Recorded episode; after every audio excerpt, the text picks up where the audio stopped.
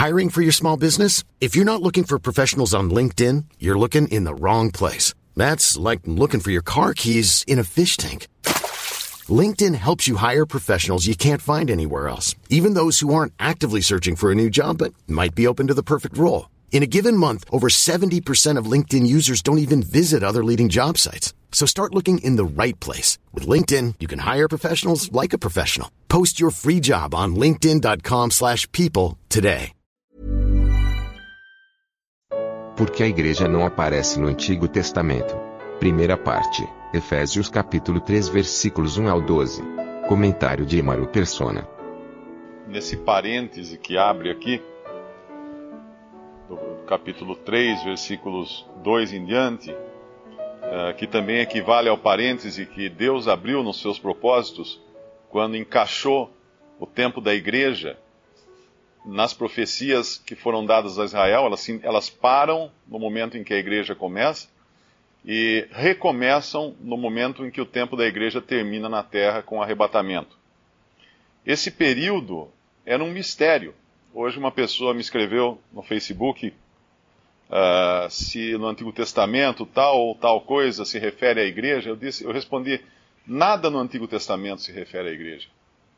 Porque ninguém no Antigo Testamento sabia o que era a igreja. Nem mesmo os profetas do Antigo Testamento.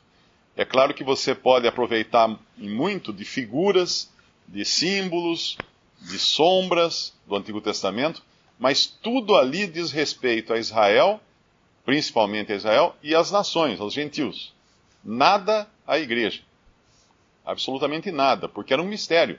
É como se a gente tivesse uma coisa que não, não foi um livro que não foi aberto ainda, ninguém sabe o que está escrito no livro.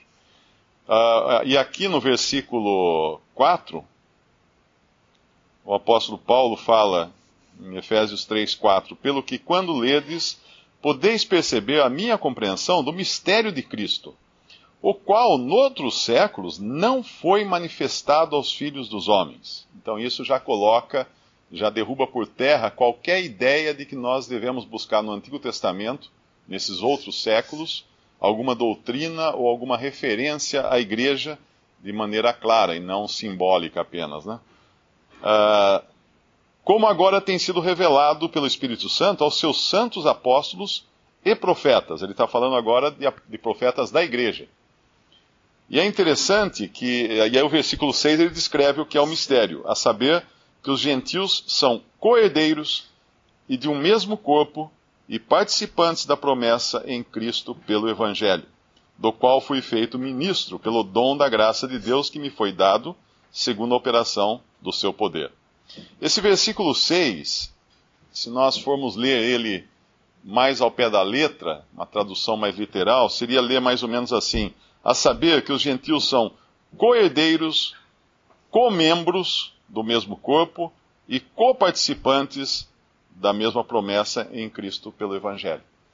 Ou seja, é uma conta conjunta.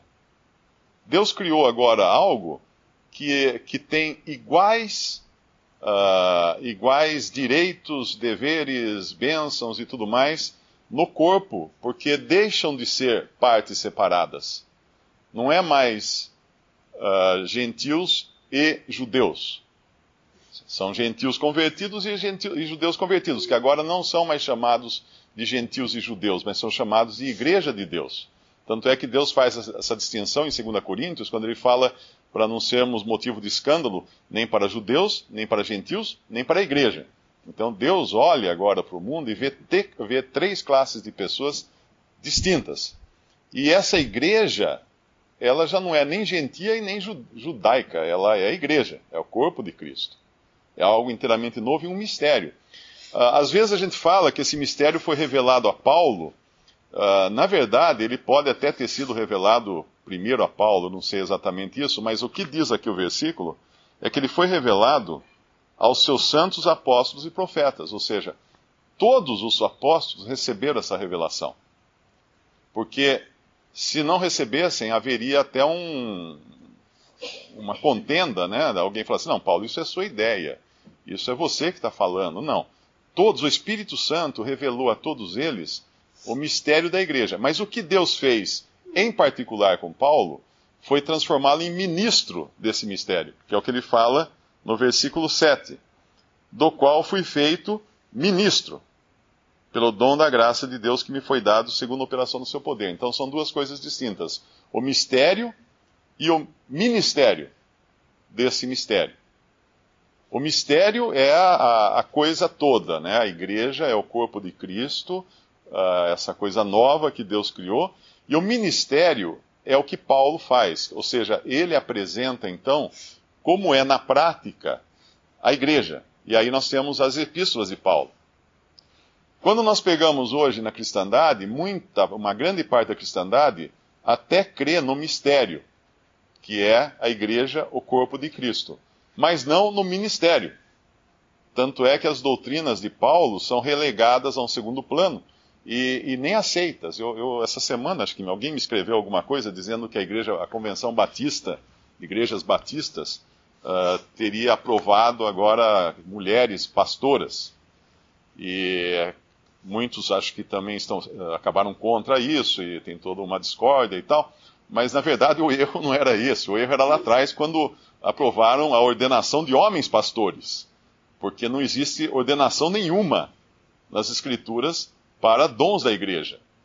Então é, é uma discussão inútil, né? Falar se mulher pode ser pastora ou não.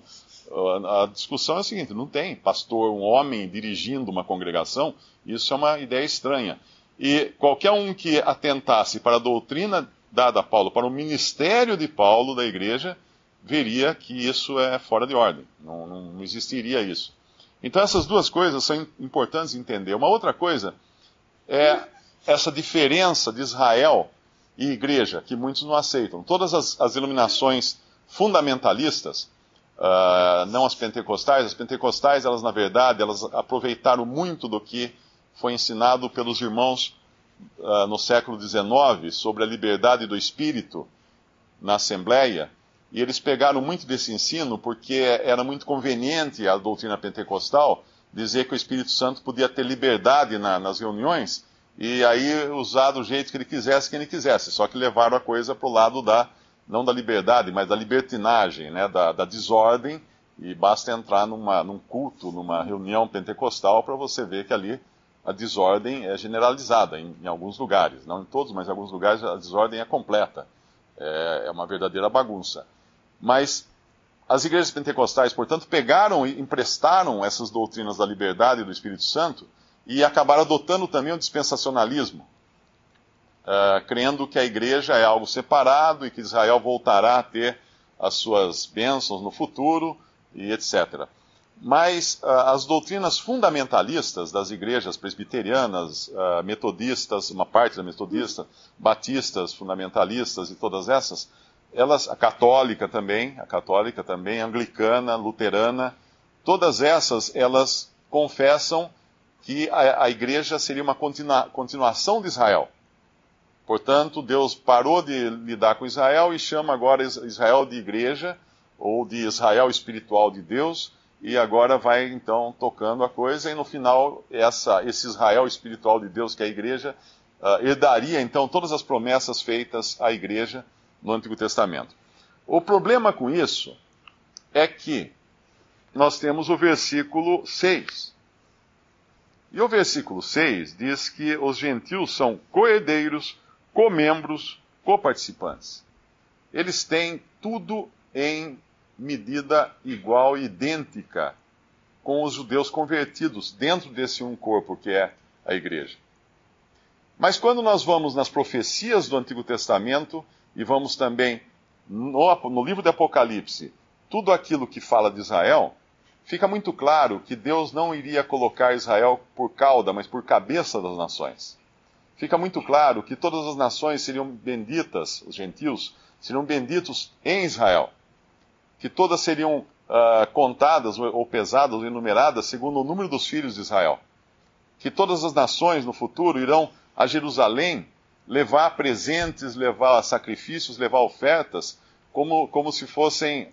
Uh, como se fossem seguindo, né? Como, como no, no reinado de, de, do rei Salomão, os gentios iam levar as suas ofertas, as suas, os seus, eles, eles eram, eu tenho um nome isso, eu não me lembro agora qual é, mas eles, eles eram como que, uh, eles estavam sob o reino de Salomão.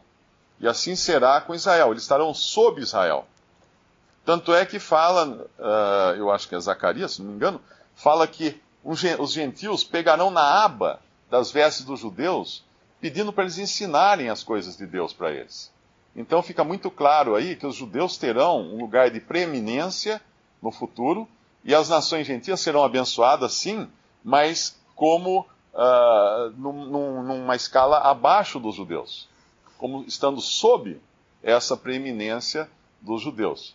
Mas quando nós vamos nesse versículo 6, nós vemos uma conta conjunta, nós vemos um casamento com união universal de bens, onde não existe um nem outro onde todos têm direitos iguais e bênçãos iguais.